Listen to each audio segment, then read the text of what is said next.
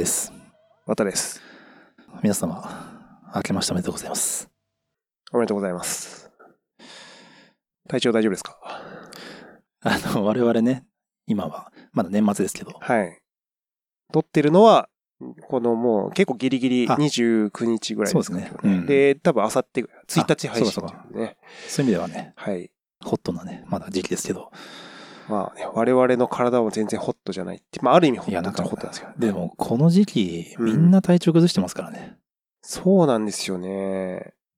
田沢さんに至っては去年も寝込んでましたからね。年末年始ね。毎年そうなんですよね。もう全然声の張りが出ないですよ、今日ね。あの、ちょっとね、新年早々僕ら絶不調ということで、お察しいただければと思いますけど、幸先が悪いね、スタートですね、これね、本当に。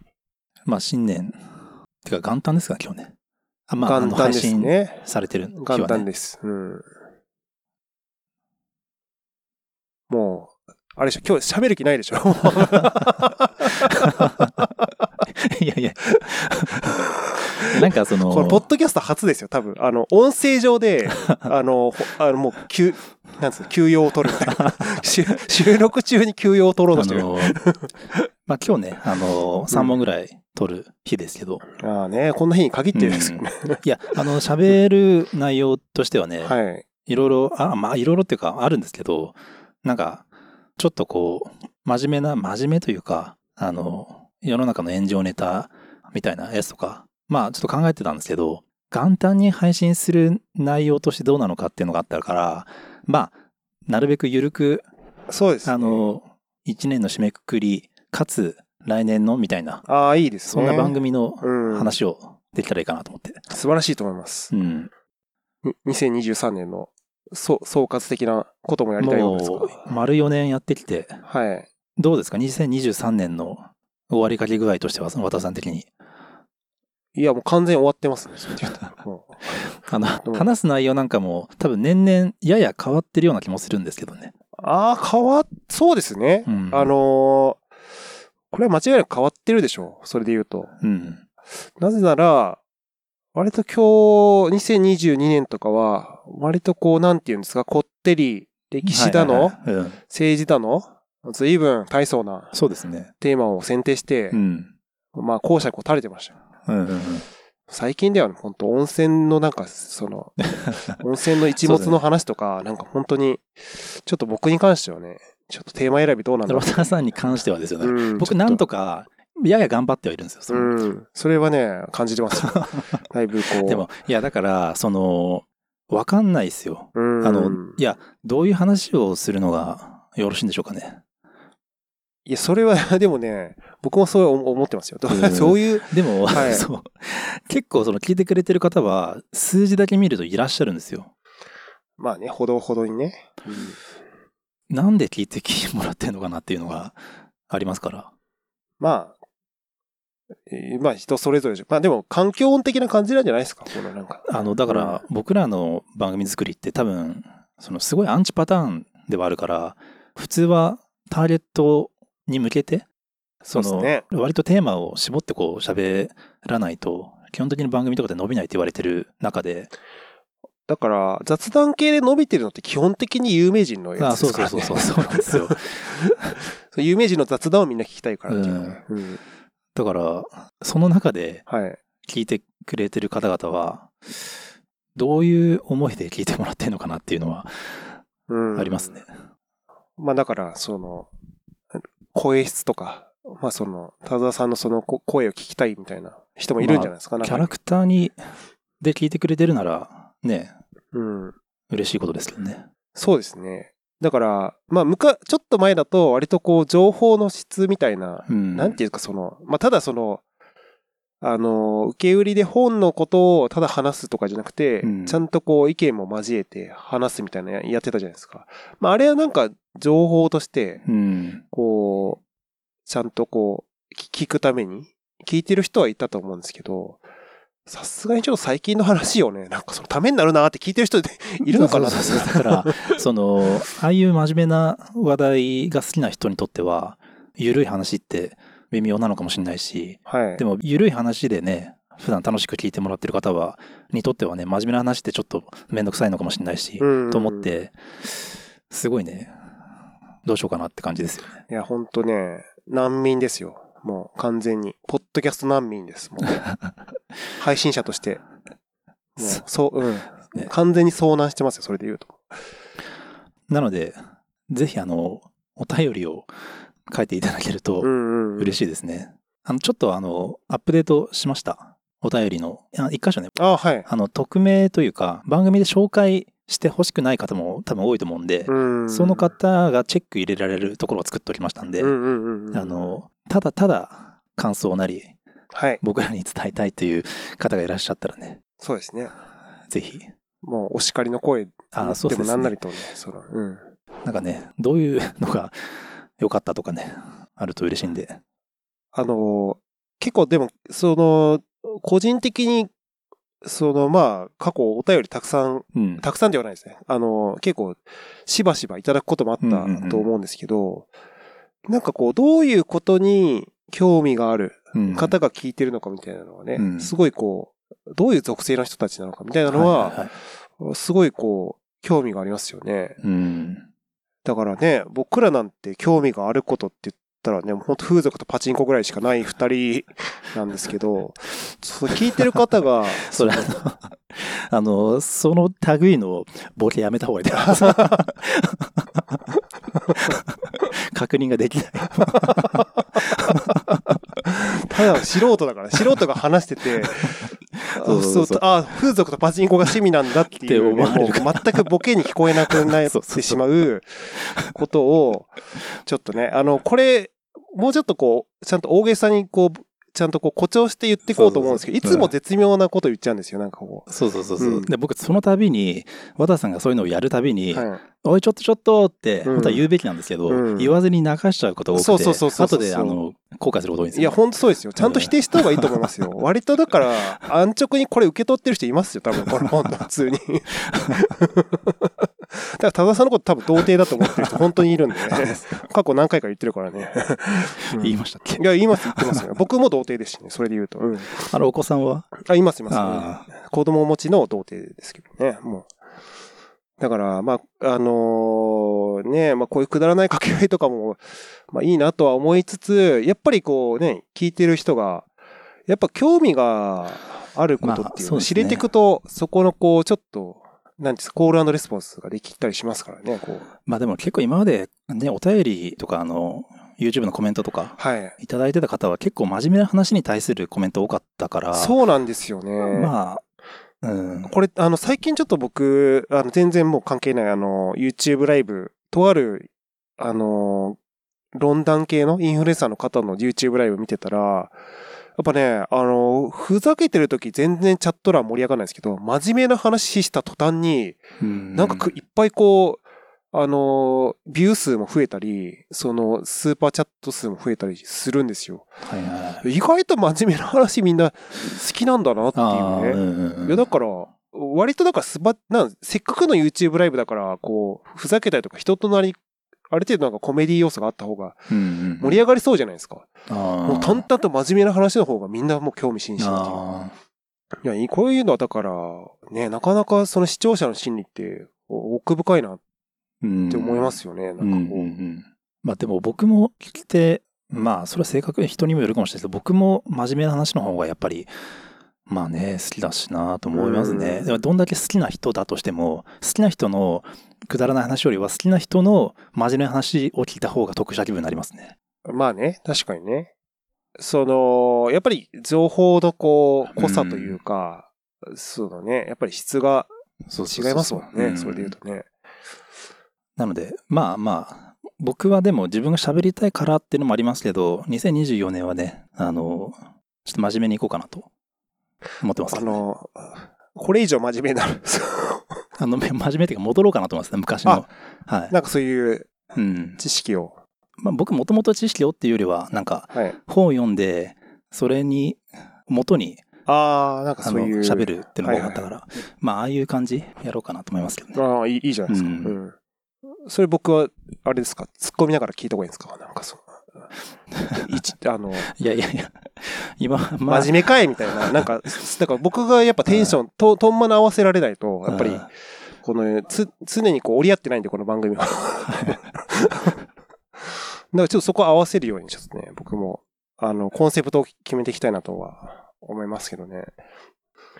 いや、なんかでも真面目な、その、でも本当さ、真面目な番組ってあるじゃないですか。その、うんいわゆる、あの、例えばゲストとかお呼びして、もう真面目に質問して真面目に返して。はいはいでもあれ結構すごいテクニカルだなって思いますよね。ねなんか、やっぱりちょっとこう、雑談形式だと、やっぱコメディに逃げたくなるとこあるあるじゃないですか。ちょっと笑いに変えちゃうというか。うん。ああ、すごい淡々ともう終始、はいはい。ね、本当なんか、もう、すごいこう、社会問題に対して、ああ、そうね的確にコメントを、もう、シャープに答えるみたいな。うんうんすごいなって思います。まあ、僕らもともとでも真面目な話をしつつも結構緩く喋るっていうまあテイストだったから、そうですね。まあそれでいいかなと思うんで、うんなんかいつもの感じで。うん。うんなんかあのこれ、まあ、この番組で、ね、あの出た名言で、これ本当僕のなんか座右の銘にしてる多田さんの名言があるんですけど、やっぱりあの、痛くあれみたいな。ああ、いやはいちゃんと言うんですね。なんか、あまたボケてくるのかなと思ったんですけど。いやいやいや、そんな、あの、それ、さすがに、なんか、それは馬鹿にした感じになっちゃうんで、ちょっと、そこまでですけど、あのね、だから、あの、痛くあれはすごい、はいはい、あの、はい。格言だと思いますよ。その、なんか、あのーどんどん、やっぱりこれテレビ業界とか、これまあ、ポッドキャストとかもそうなんですけど、なんか全然ハプニング起きないですよね。なんかこう、うんでもここれね、僕ちょっとこの前なんか、極楽とんぼの YouTube、極楽とんぼって今 YouTube やってるんですよ。うん。で、まあ、あのーもう、加藤浩次と、あのーあれ誰でしたっけ？あの、山本。山本さん。はいいや、だから山さんと、もう二人で、いやもう普通にやってるんですね。もう吉本も辞めてるし。うん。で、なんか、加藤浩次が言ってて確かになと思ったのが、やっぱなんか昔のこう、そういうコンテンツと今のコンテンツの違いっていうのは、圧倒的に事故が起こらない。うん。だからその、昔の番組っていうのは、まあ、ビートたけししかり、まあ、トンネルズしかり、まあ、ダウンタウンとかもそうだったんですけど、なんかこう、何が起きるかわからない、その、だからなんかこう、一歩間違うと大変なことが起きちゃうんじゃないかっていうスレスレのとこが、まあ、あるいはそれをこう、許容量を超えちゃったところが、面白かったんだっていううん。ことを言ってて、あ、確かに、そうだなと思って。要は、だから型に、型に収めなきゃいけないのをはみ出るから、それに対して笑ってたんだ、みたいな。うんなんかそう逸脱しちゃうというか、あやっちゃいけないことやっちゃうみたいな。まあ今で言うと不謹慎だとか言われちゃうわけですけど、だからなんかそういうこう、やっぱエラーが起きづらいみたいなコンテンツ作りってもう、定石になってますよね。もう本当確かに、ああの、なんか、本当に、その、なんだろう、予防線張りながら喋るってことですよね、要は。そういうことです。まあね炎上したくないし、そうそうそうそう。あの、誰も傷つけたくないしっていう。うんうんで、まあ、そもそもそんなことって考えても不可能だし、誰も傷つけないとか、そんな都合のいいことってあるわけなくて、まあそうなんですよね。当たり前なんですよそんなのはうんだからそんな風にして考えながら喋ってると、面白くなくなると思いますから、うん。やっぱなんか、それこそ痛くはい。なればいいと思うんですよね。まあそうですね。うんで、ちゃんとそのしっかり怒られて、怒られるときは。うん。でもね、僕思うんですよね。あの、人って、人の何に惹かれるかって、痛さに惹かれると思うんですよ。うん。その、痛いところってその人のその、本当の部分だから。そうですよね。うんまあ多分、ほとんど人間ってその98%取り繕ってるような人格なわけじゃないですか。うん痛さってやっぱり消せないというか、そうそうそう。その、まあ、だから本来自分もそこが本性だから、生き生きしちゃうわけでしょ。うんでもだからこそ出ちゃうというか、どんなに制御しても。自分にとって、痛いところ出したくないって思ってても、人から見たらその痛さって愛おしさになるから、そうですね。うん。なんかあの、最近やんだからね、あの、プロタン炎上しましたけど、やっぱり、あの、これ不謹慎かもしれないですけど、やっぱすごいなって、ちょっと尊敬の念もあるわけです。僕は結構熱心な、うん。あの、プロタンのチャンネルの視聴者ななんですけど、はいはいヘビーです。うんうん毎日見てるんで、ハードコアユーザーなんですけど、あただ全然筋肉とかないですけどね。あのうんだただたまにシミケンとか出るんで面白いなと思って。あ、そうなんですか、はい、そう僕ね多分一度も見たことないんですよ。あれ？あ、そうっすか、うんあんな人気なのに？うん。でもに、あのね、ちょっと脱線しますけど、でも人気あるのに一度も見たことないチャンネルってないですか？僕、ヒカキンの動画一回見たことないですもん。え？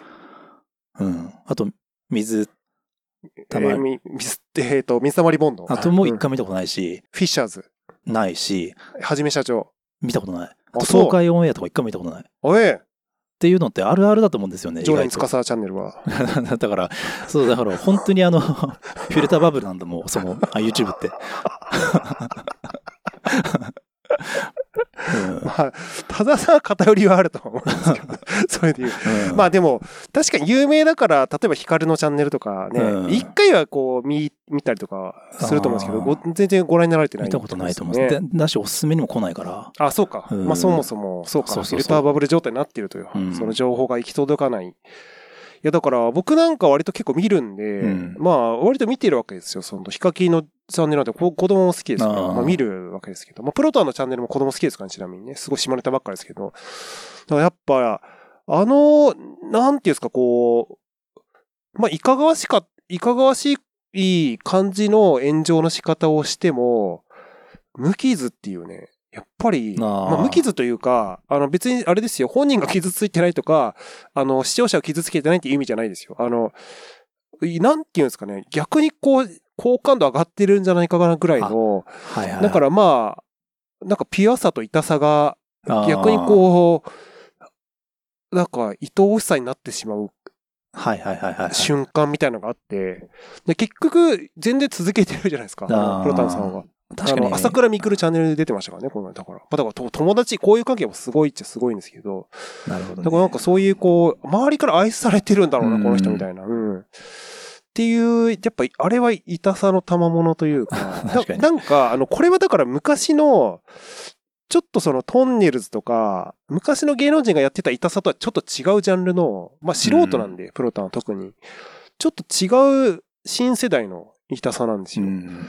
で、結構や、やらかしちゃってんなって感じなんですけど、まあ、それすらある意味コンテンツに変えちゃうというか、うんそれはなんかすごい、まあね、下手にこういうの褒めると怒る方もいらっしゃると思うんですけど、なんかちょっとやっぱびっくりしましたね。確かに今回のプロタンの件は、プロタン、まあ、うまかったのもあれあった気がしますね。そうですよね。うんまあ確かにそ慣れてる感じがやっぱしたというかね。あ確かにね、うんその辺の、すある意味のこなれ感みたいなのうんはあるのかもしれないですね。まああとまあ天然的なピュアなとことこなれがうん。折り混ざま、折り、ね、混ざってみたいな。うん。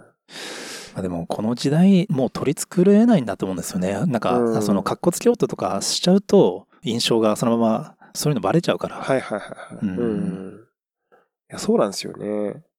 だからまあ、そういうこう、なんかニコニコ動画とかって、だからそういうこう、あれじゃないですか。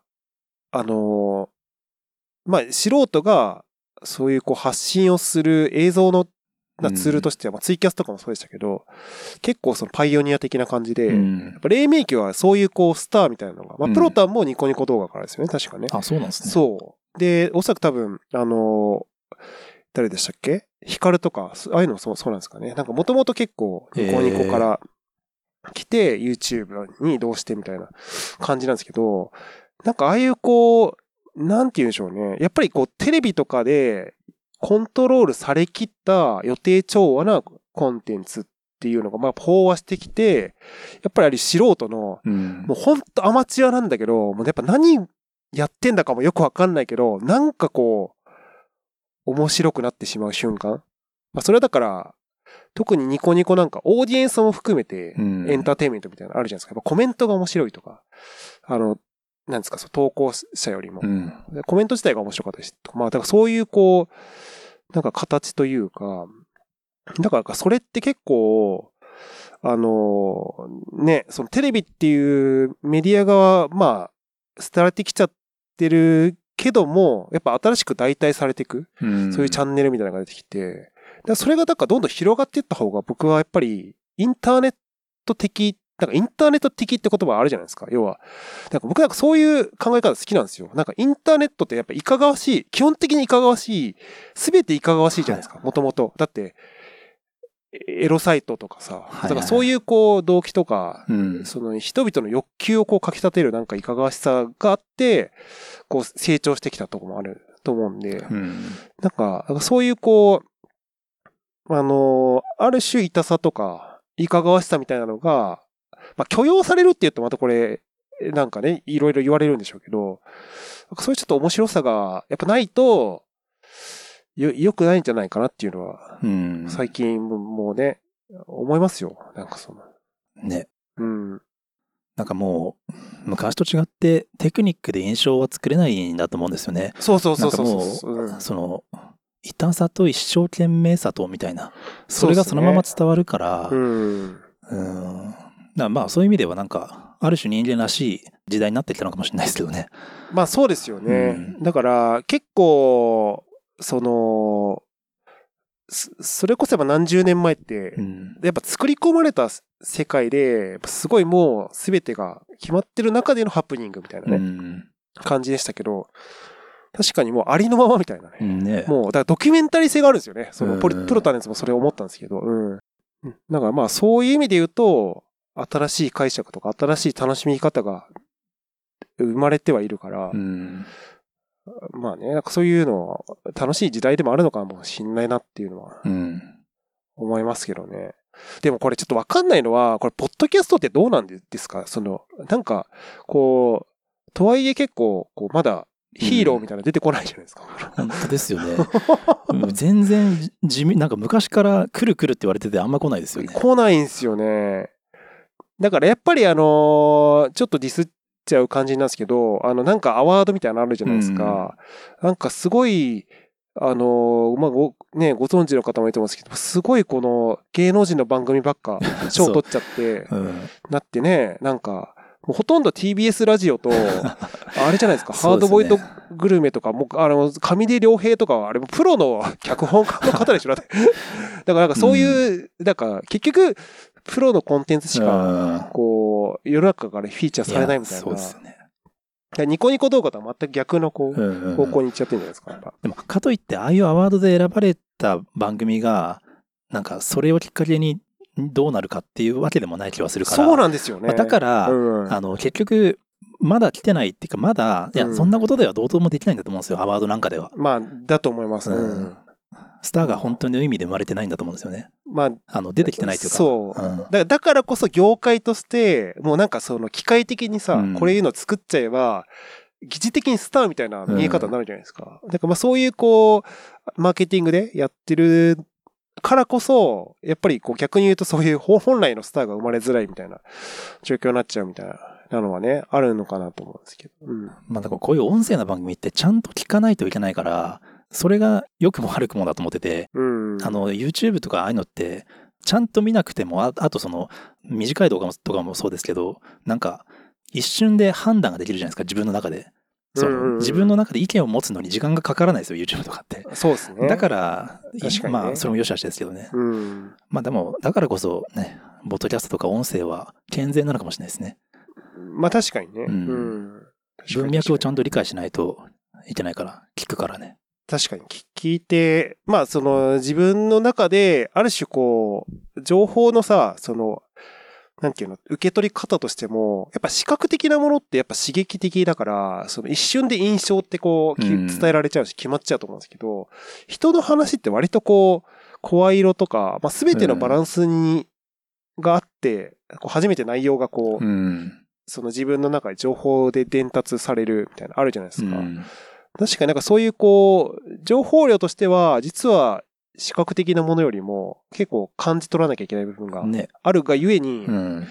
確かにこう、あの、ね、精密になっていくというか、うん確かにそういう感じはあるのかもしれないですね。だって、ショートっていうものが成り立たないじゃないですか。成り立たないんですよね。なんか切り取って、音声のなんか切り取って、どうにもなんないですもんね。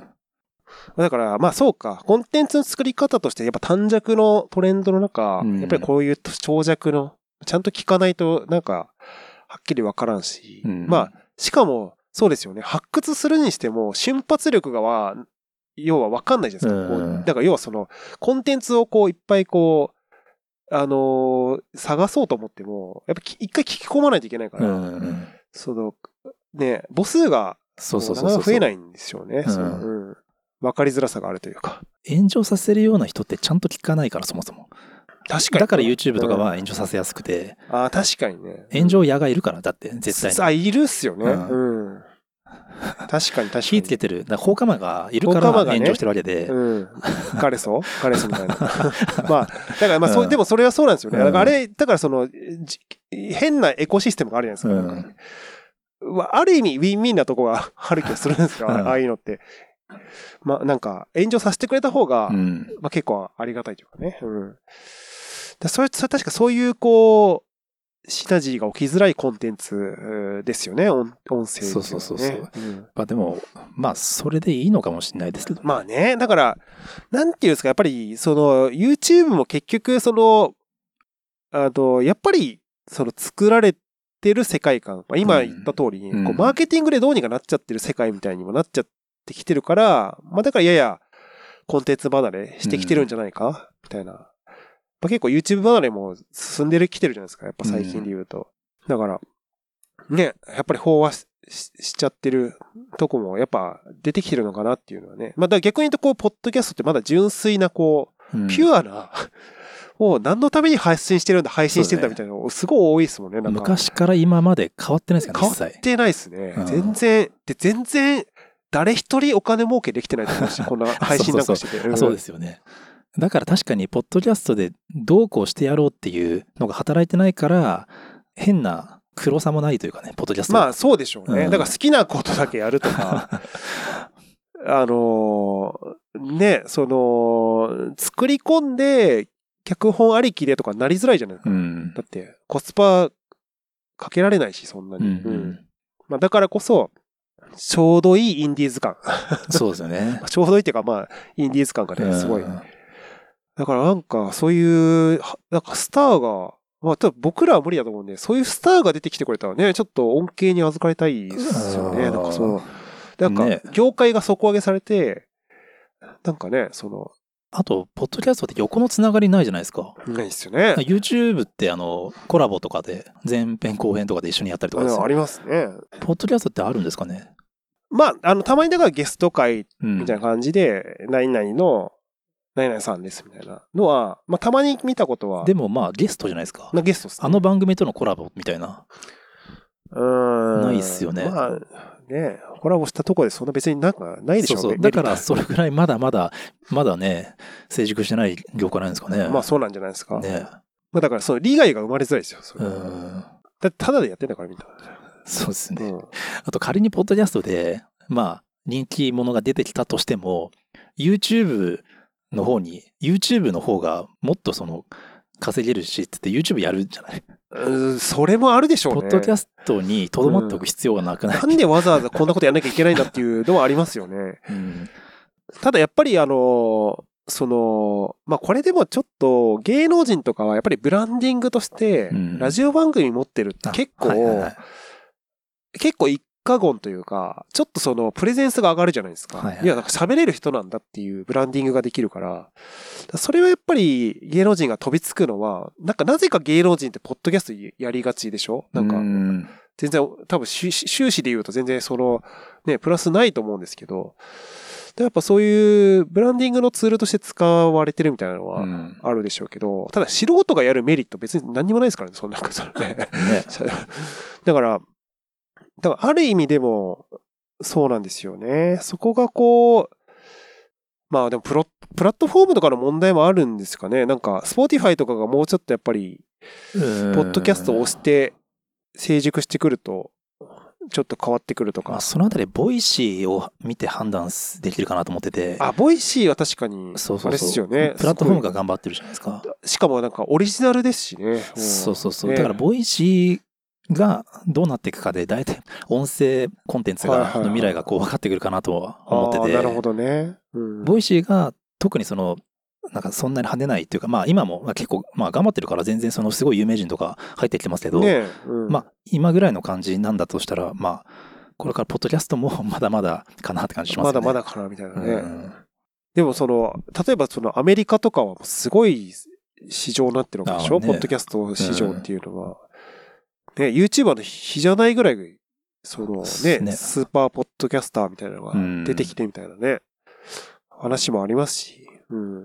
だからね、なんか、金脈はありそうな気がしますけどね、なんか。ねうん。まあ、アメリカの場合、車社会だからっていうのがよくね。確かにね言いますよね。そうですよね。あのーそのラジオ番組においても、やっぱり、アメリカってやっぱり、あの、音楽どこで聴くかって、ラジオ番組から耳にした曲を、あの、ダウンロードしたりとかするらしいですからね、やっぱうんね。それはやっぱり、あの、カルチャーの違いみたいなのね、ね確かに。まあ、だから、ライフスタイルの何かの変化と一緒に音声もって感じかなと思ってて。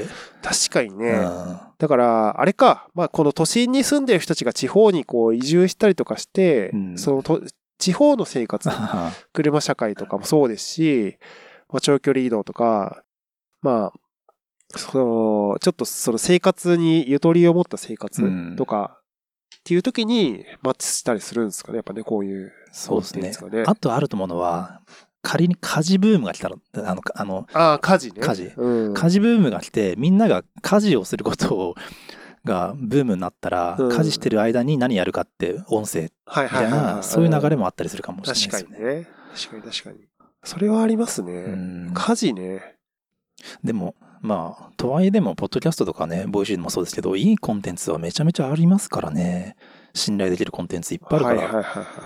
僕は本当にお世話になってますね。いろんな番組に。ああ、でも聞きまくってます本当すごい聞いてますよね。は美味しいね。チキリンのラジオとかね、聞いてますもんね。い。チキンは、あの、聞かなくなりました。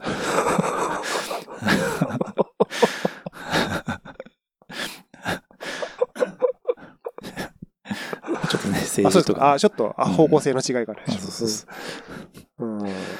え、な、何が面白いですか、ボイシ僕、ボイシー、この後にもう一本収録する方で、一瞬ちょっと話題にあげようかなと思ってたんですけど、僕でも聞いてる人で言うと、でも、あの、ホリエモンはき毎日聞いてる。ー。あとは佐々木俊直さんも毎日聞いてる。それはね。うん。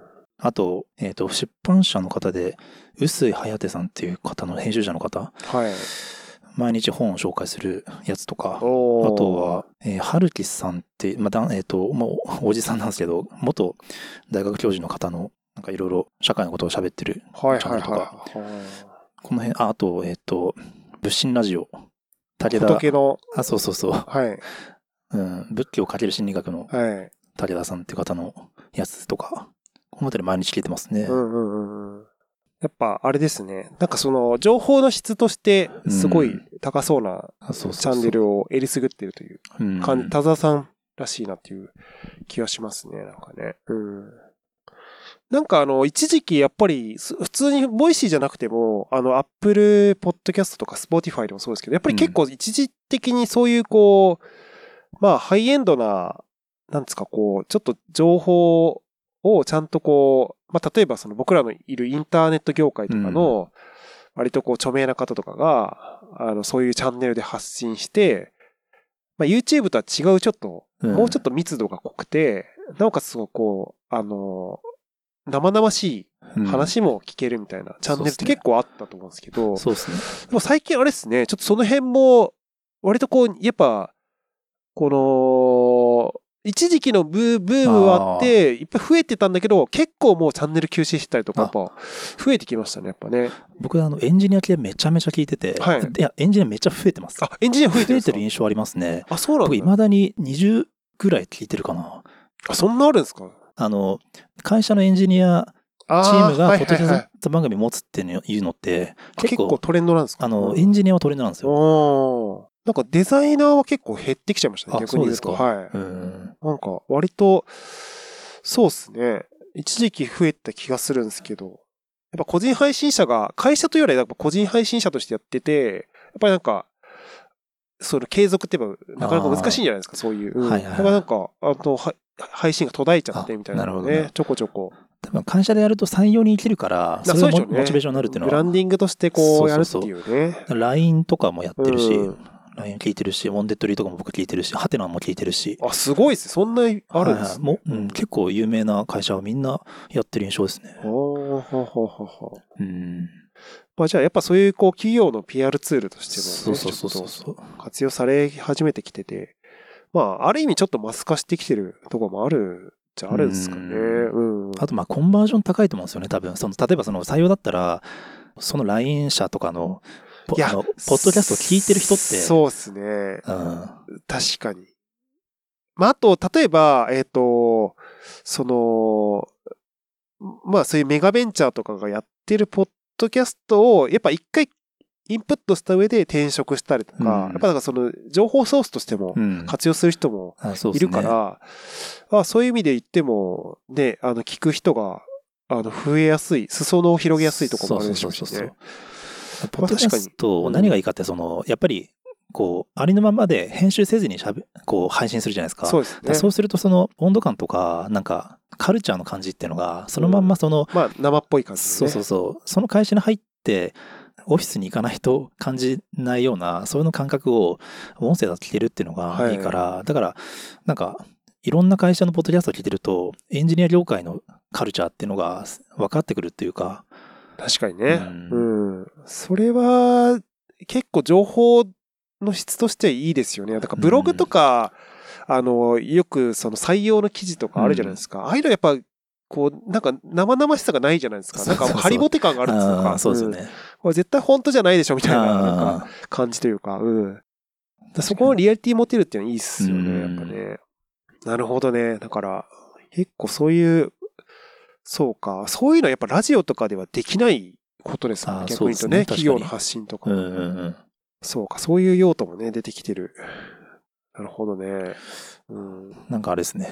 まさか、ポッドキャストとはっていうようなテーマで話すことになるとは思ってなかった本当ですよね。ポッドキャスト論を、我々風情が、こう、まさかね、新年一発目に、だいぶこねう、投げかけてるわけですか、はい何か、何かに対して。まあ、こういう節目じゃないとね、喋んない内容まなんで。あ確かにね、そうですね。はい改めて話す内容ではないっていうのはありますけど。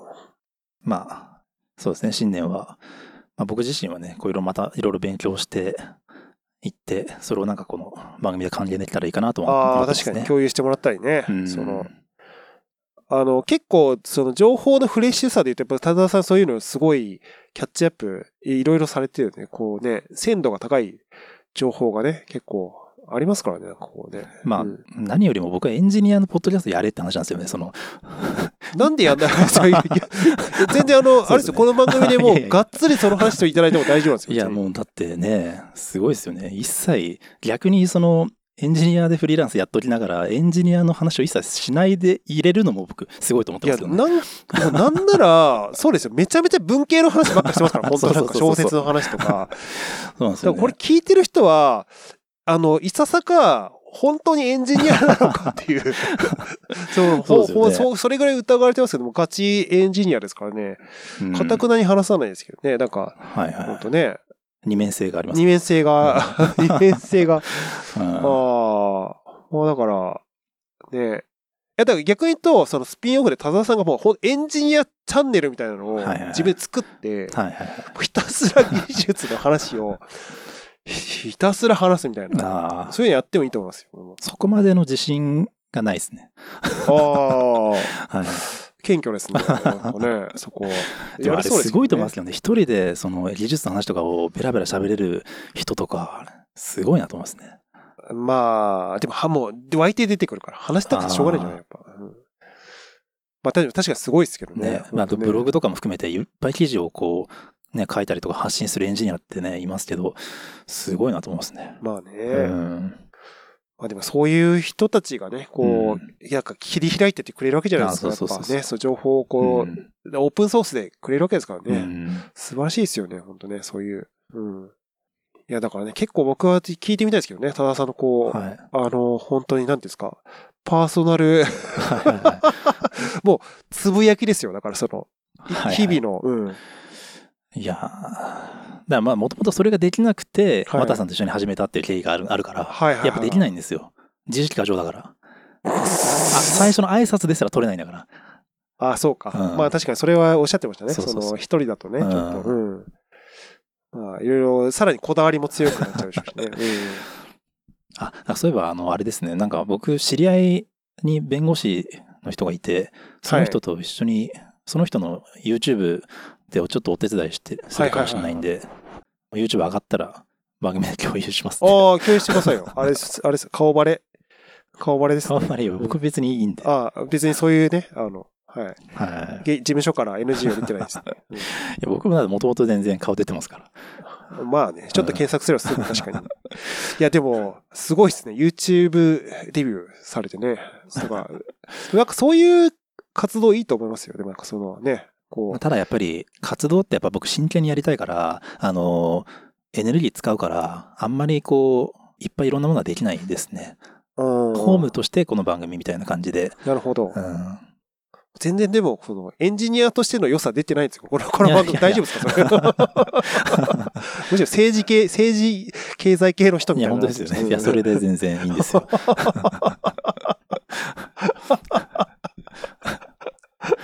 いつか何らかの形で絡み合う時が来るんで。すごい、うんそそれはそれで楽しみですね。その思想が強いやつとエンジニアリングがどうシンクロしてくるのかみたいなね。うん、コネクティングだドット。ああ、コネクティングドットで。ええおお、なんか急にテクニカルな言葉使い始めても。なるほど。ちょっとそれは、こうご期待っていうことですかね。この今後。何年後になるか知らないですけど。ええそうそうそうそう。一生言ってる可能性もあります一生これを言って、もうね、55歳ぐらい迎えてる可能性もありますからね。はい。はい。そうですね。えー、綿さんにはね、本当にあの、ちょっとね、綿語録がね、最近はちょっとね、芳しくないですね。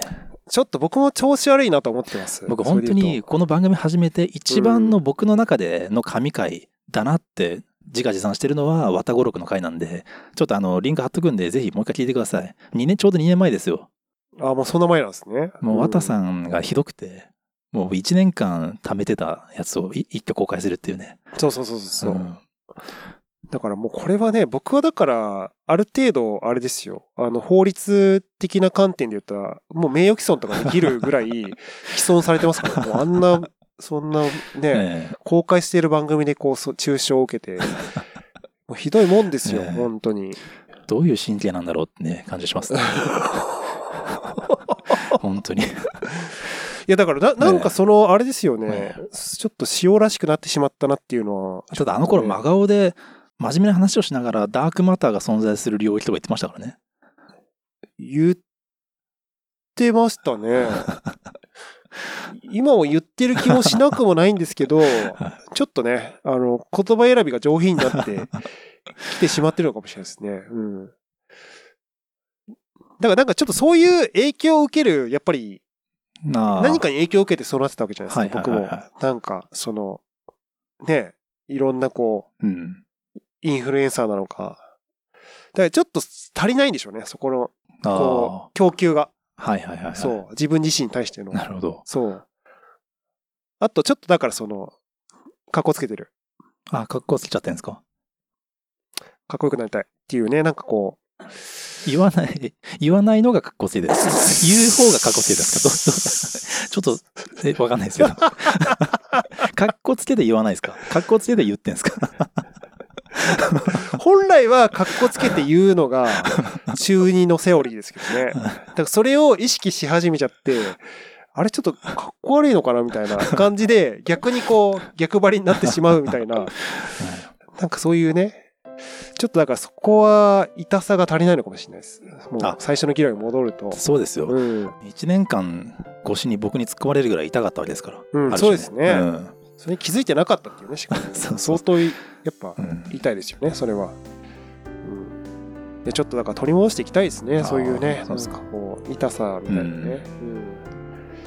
まあ、だからちょっとね、あのー何でもいいんで、そういうネタをください。あだから、聞いてる人はあそうそうそう。あの、リクエストとかね、全然。そうそうそうそうそう。うんそうそうそうそう。投稿中にしていただければ、張り切ってやるんで。うんボタさん何でも広げてくれるから。広げますよ、えー本当に。み皆さん本当何でも。あの、はい全然その NG のテーマないですか？らね。全然その、なんか、あのね、えっと、ギャラ飲みとか、そういう港区女子とかも、実何でもそのそういう、全然僕が知らない、そのジャンルの話でも広げ、広げ、東横キッズとか、全然知らないんですけど、全然大、あの、広げる、学んで広げるつもりはあるんで、ピエン系とか、うん、わかんないですけど、PNK? ピエン系ね。うんなんすかそれ？あ、話します？この ワン、ワンテーマいきますよ、これ。う PNK ってちょっと古いですけどねもうね。あそうなんですか、そう。うん、いやいやじゃあまあね。ちょっとね元旦にふさわしいネタだったんじゃないでしょうか。じゃあよくそれ笑って言いますよね。なんかヘラヘラ言ってますけど。死活問題だと思いますけどねこれも。う番組としてめでたいっす。ああいやめあのねことほいで。ねはいことほぎましたね。そうですね。うん。じゃああのね皆様今年もね何卒よろしくお願いします。はい。お願いいたします。ありがとうございました。ありがとうございました